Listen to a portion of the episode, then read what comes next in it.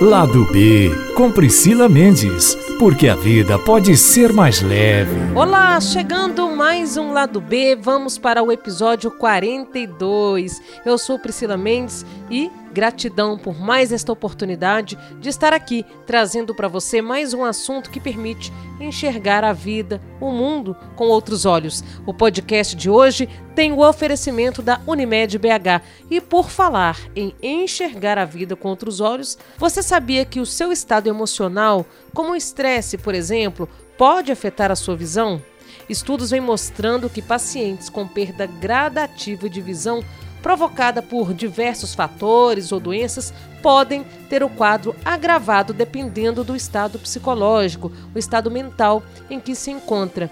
É, e também a própria doença, seja um glaucoma, uma catarata, pode causar um efeito estressor no organismo daquelas pessoas que têm atitudes de negação frente ao diagnóstico, por exemplo. Interessante, não? Quem vai explicar isso melhor para a gente é o oftalmologista Luiz Carlos Molinari, cooperado da Unimed BH e presidente da Sociedade Mineira de Oftalmologia. Seja muito bem-vindo, doutor Luiz Carlos. Fico muito feliz de ter a sua participação aqui conosco. Minhas saudações a você, Priscila, e também a todos os seus ouvintes aí da Itatiaia e do podcast lá do B.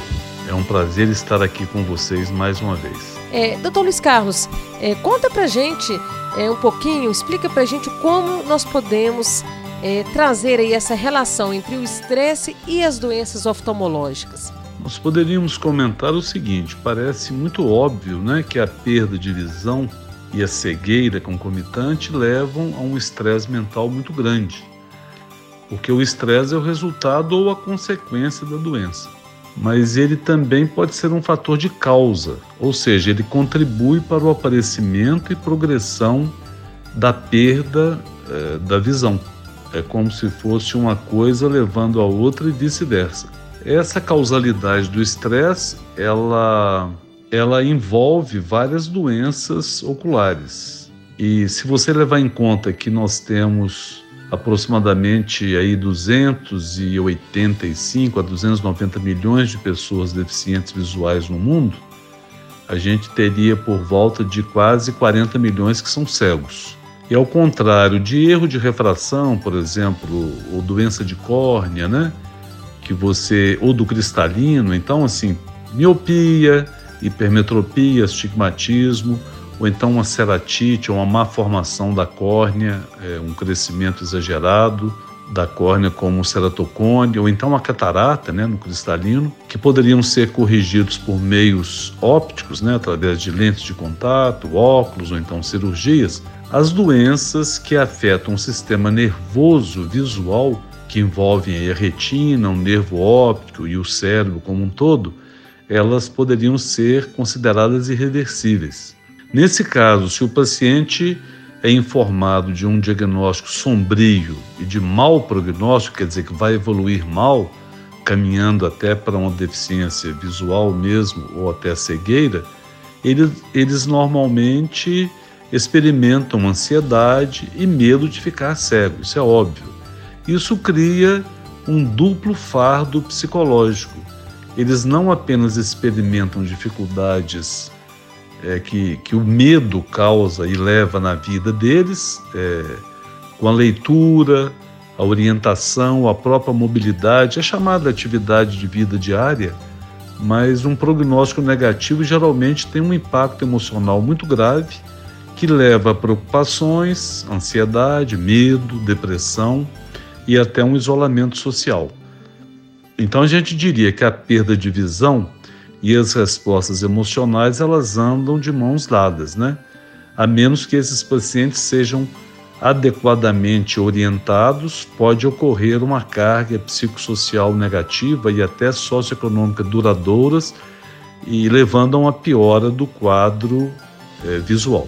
É, agora, doutor, quais são as doenças mais comuns que afetam o sistema ocular provocadas aí pelo índice contínuo de estresse? Priscila, os trabalhos e os autores recentes, eles estão defendendo que o estresse mental seria a causa não assim exclusiva da perda de visão, óbvio, mas é uma proposta que eles desenvolvem é, que o estresse deve ser considerado como um dos fatores causais principais e um grande fator de risco. Esse assunto é muito importante não apenas como é, o envolvimento, assim, ou melhor, o sofrimento dos pacientes individualmente, mas também como um passo prático para gerenciar melhor um problema cada vez maior que é de interesse público geral. Como o número crescente de pessoas está sendo cada vez mais afetado por baixa visão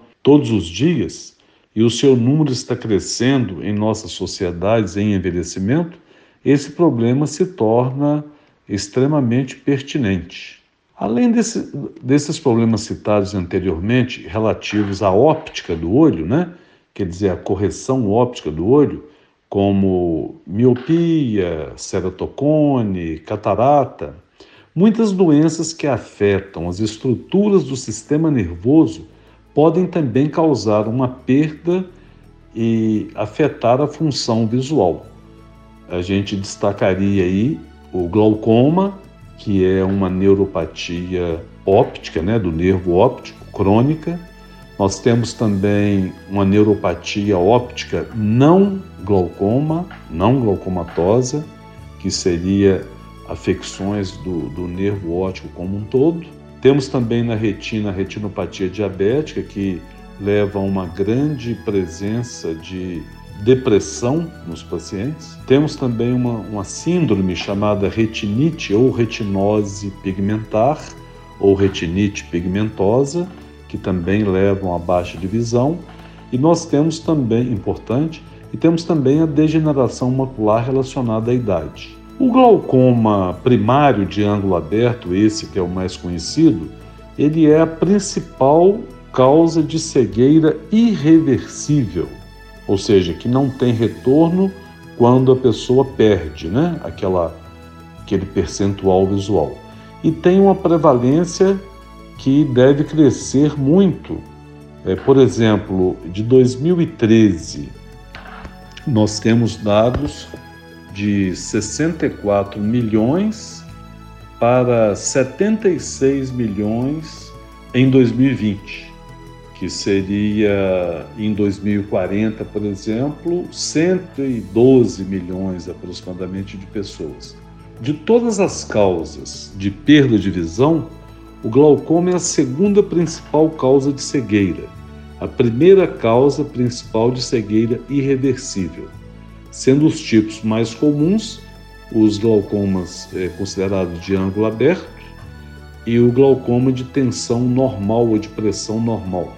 Então a gente diria que como a perda da visão está entre as doenças mais perturbadoras nos idosos, precipitando a ansiedade e a depressão, é muito importante entender como o estresse afeta os olhos e os circuitos cerebrais relacionados à visão. É uma questão, inclusive, de imensa lógica que convence quando você passa a estudar esses detalhes com mais profundidade. Nós poderíamos dizer que o conjunto de evidências de causa de perda de visão baseada no estresse é bastante limitado e há, inclusive, na bibliografia que a gente consulta, inclusive muitas referências antigas, principalmente antes da década de 60. Então é muito importante que, mesmo que uma análise é, abrangente seja realizada, nós temos que discutir esse papel geral desse estresse na perda de visão. Inclusive, o termo glaucoma ele é muito utilizado aqui ele é usado por uma variedade de patologias diferentes, como a gente citou aí atrás. Agora, doutor, até que ponto o estresse é visto como consequência das doenças psicossomáticas, como o senhor disse, e até que ponto essas doenças acabam se tornando aí causadoras para o estresse? É como se fosse um círculo vicioso? Priscila, eu gostaria de esmiuçar um pouco essa ideia de que, como fatores psicossomáticos seriam consequência de doenças oculares, assim como as influências psicossomáticas seriam a causa de doenças oculares. Então seria um causando o outro, né? isso ainda é um pouco ambíguo. E a literatura médica, ela é dividida igualmente sobre esse assunto. E o júri, né, se a gente pudesse brincar assim, ainda não divulgou se as doenças oculares são causa ou consequência. Porque a questão de causa e efeito, como a gente percebe, pode não ser um caso de ou ou, ou seja, ou uma coisa ou outra. Porque o estresse, ele provavelmente ele é ao mesmo tempo causa e efeito da perda da visão. Seria como um paciente que recebe o diagnóstico de glaucoma e essa doença já causa uma perda de visão e ele, pelo estresse da notícia que, que recebida, dada pelo médico, ele acaba tendo é, um efeito é, sinérgico, né? ele se soma. Então, ou seja, existe uma piora da visão como consequência da notícia de que ele tem o glaucoma, que por si só já causa baixa de visão. Então você acaba tendo dois fatores aí e que seria a chamada resposta biológica ao estresse. E como que isso funciona? Na realidade, nós temos o que a gente chama de resposta ao estresse. O organismo ele tem, ele recebe estressores, né, os agentes de estresse, tanto de uma forma aguda quanto de uma forma crônica, e que podem desencadear o aparecimento ou piorar o curso da perda de visão no nosso caso. Doutor, a aceitação ou negação do paciente em relação à perda visual também influencia no sucesso do tratamento, nas respostas que o corpo é, terá diante de um diagnóstico? Existem muitas doenças na medicina que são caracterizadas por aspectos somáticos e psicológicos. E a medicina psicossomática é uma disciplina bem estabelecida já, que faz uma ponte entre a medicina e a psicologia e a sua tarefa é ajudar a reduzir o impacto né, dos problemas psicológicos no intuito de melhorar o bem-estar do paciente e fornecer recursos de enfrentamento, que a gente chama em inglês de coping, né, para suas doenças ou deficiências físicas. O, o cérebro tem uma relação muito grande com o olho. E se o indivíduo, por exemplo, ele é muito resiliente, ou então se ele é susceptível a estressores, depende em grande parte de sua personalidade. É isso que a gente queria ressaltar. Então, existem várias é, estratégias e trabalhos mostrando que, por exemplo, se o paciente tem mais extroversão ou mais introversão, então tudo isso pode caminhar para afetar o quadro, por exemplo, é, de glaucoma primário de ângulo aberto, que nós temos trabalhos é, mais no sexo feminino. E tem pacientes também que usam a negação, né? Eles negam a doença quando são confrontados com o seu primeiro diagnóstico de glaucoma. E eles acabam tendo uma progressão mais rápida da perda de campo visual.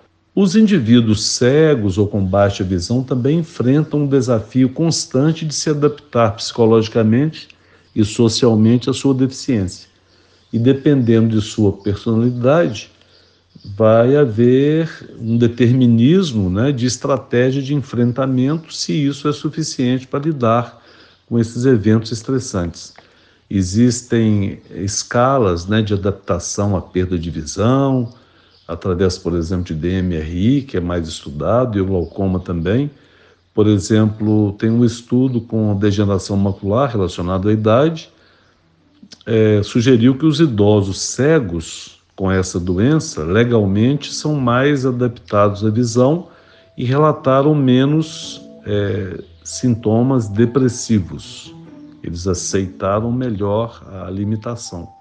Então, doutor Luiz Carlos, eh, nós temos visto aí uma gama de estudos comprovando os benefícios de algumas técnicas, como a meditação, o próprio mindfulness, o treinamento autógeno para promover uma redução do estresse e, como consequência, acabam estimulando o relaxamento. Esses métodos se integram também ao campo da oftalmologia para reduzir o agravamento eh, das doenças oculares? Embora as técnicas de relaxamento, nós temos pouca prática, né? nós brasileiros, nós ocidentais, isso tem aumentado muito, tem se disseminado muito, tem já, já os estudos de mindfulness, que é um, um relaxamento mental, né? mais é, estudado, as próprias técnicas de meditação e relaxamento podem ser vistas com certa dúvida, né? um ceticismo, por causa do seu uso tradicional em contextos mais esotéricos ou religiosos. Então, a medicina é, ainda não assumiu totalmente o seu papel para receber essas técnicas de relaxamento. Elas são, no entanto, parece, e tem muitos trabalhos já mostrando, que são moduladores sistemáticos e poderosos do sistema nervoso, principalmente o autônomo, com um amplo e positivo impacto na saúde mental e corporal do indivíduo. Além disso, na medicina moderna, tudo está sujeito à validação. Então, para você utilizar, para você produzir ciência, você tem que validar essas técnicas. Essas técnicas baseadas no relaxamento e sua eficácia podem ser e foram validadas por meio de ensaios clínicos muito bem feitos, bem projetados, com rigor de método e raciocínio empírico muito bons. Então, nós temos a meditação, a própria terapia musical, né? a música tem sido é, usada desde os tempos antigos para melhorar o bem-estar do indivíduo, reduzir a dor, o sofrimento. Então, por exemplo, ritmos constantes envolvem padrões respiratórios regulares e ouvir música clássica, por exemplo, aumenta a variabilidade da frequência cardíaca. Nós temos também o chamado treinamento autogênico. Eu estou citando porque eu acho que isso é uma situação que muitos colegas nossos, eu inclusive, estou me deparando, estou estudando isso um pouco mais agora, e realmente os próprios colegas médicos às vezes possam desconhecer. Então não vai aqui é, nenhum nenhuma afronta, nós estamos apenas querendo é, divulgar. Mas o treinamento autogênico é uma técnica de relaxamento introduzida por um alemão no, no século passado, sendo usado no tratamento de doenças oftalmológicas. E relataram ser benéfico para normalizar a pressão é, intraocular em pacientes com glaucoma a pressão intraocular de cada paciente ela pode ser reduzida, às vezes em média, 3 milímetros, beneficiando o seu estado psicológico. E no final do experimento, é, muitos pacientes, quase metade, reduziram ou até pararam de usar colírios. E os outros restantes, ao longo do ano, também passaram a reduzir. Então, essas estratégias de enfrentamento, elas deveriam ser mais estudadas por nós no nosso dia a dia, eu confesso que não tenho experiência ainda, mas estou interessado. Acho que muita gente no nosso meio, com certeza, muitos médicos é, estão também estudando, estão investindo nisso. A gente está vendo nas próprias lives esse assunto sendo é, abordado. Ou seja, a medicina trabalhando de comum acordo com a psicologia. E nós temos a psicossomática que é, funciona muito bem. Nós queremos apenas é, levantar esses dados porque eles não são novos, eles estão sendo trazidos à luz para que o médico clínico, é, principalmente o oftalmologista, é, ao se deparar com essas situações, ele procure ter uma abordagem é, mais holística do paciente, investindo aí na oftalmologia e psicossomática, que parece ter bons resultados. Muito obrigada, Dr. Luiz Carlos, pela sua participação aqui no lado B, por trazer esse outro olhar no aspecto das doenças oculares que tanto afetam a rotina, a vida de milhões de pessoas em todo o mundo. Eu agradeço e espero ter contribuído para orientar os seus ouvintes aí, viu, Priscila? Um grande abraço, estamos às ordens para novas colocações, tá? Muito obrigada. E o lado B vai ficando por aqui. Agradeço você que esteve aqui conosco por acompanhar o meu trabalho e antes de finalizar, eu quero deixar aqui uma reflexão que em qualquer circunstância nós possamos enxergar o mundo com a alma. Um beijo no seu coração e até a próxima.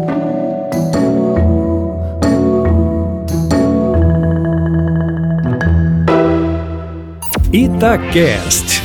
Aqui o papo continua.